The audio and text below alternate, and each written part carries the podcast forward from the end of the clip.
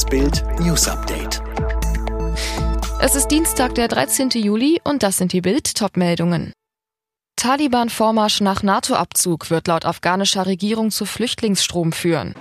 23.000 Euro Schadenersatz für Mutter aus Hessen, weil ihr Sohn keinen Kita-Platz in der Nähe bekommt. Corona-Impfkampagne in Deutschland gerät immer mehr ins Stocken.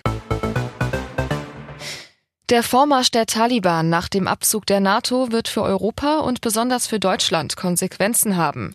Davon ist die afghanische Regierung überzeugt. Die afghanische Politikerin Mariam Soleimankai sagte zu Bild, wir sehen, dass immer mehr Menschen Pässe beantragen. Wenn es so weitergeht, wird es mit Sicherheit eine Flüchtlingswelle bis nach Deutschland geben.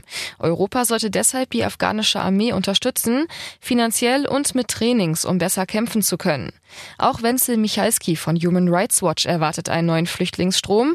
Darauf sei Deutschland aber nicht vorbereitet. Es hätte eine Planung und ein koordiniertes Gesamtkonzept für die flüchtenden Afghanen nach dem Abzug geben müssen. Der CDU-Innenexperte Matthias Mittelberg verspricht Wachsamkeit der Politik. Man müsse die Verhältnisse eng beobachten, um nicht überrascht zu werden. Seit 2013 hat jedes Kind in Deutschland einen Anspruch auf einen öffentlich geförderten Betreuungsplatz, sobald es ein Jahr alt ist. Dass das aber oft an der Realität scheitert, hat nun kostspielige Konsequenzen.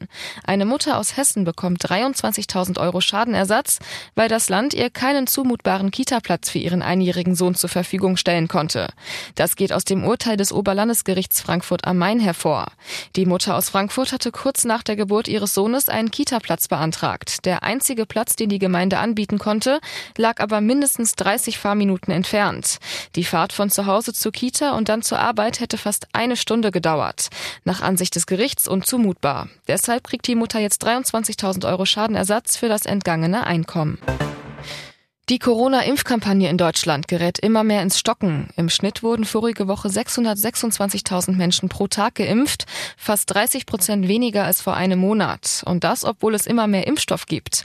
Aktuell liegen fast 15 Millionen Impfdosen in Deutschland ungenutzt in den Kühlschränken.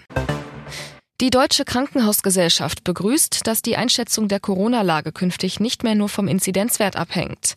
Da immer mehr Menschen gegen das Virus geimpft sind, reicht der nämlich allein nicht mehr aus, um die Belastung des Gesundheitssystems realistisch einzuschätzen, so ein Sprecher. Elf Wochen vor der Bundestagswahl haben die Grünen ihre Wahlkampagne vorgestellt. Auffällig, von der Kanzlerkandidatin ist dabei keine Rede.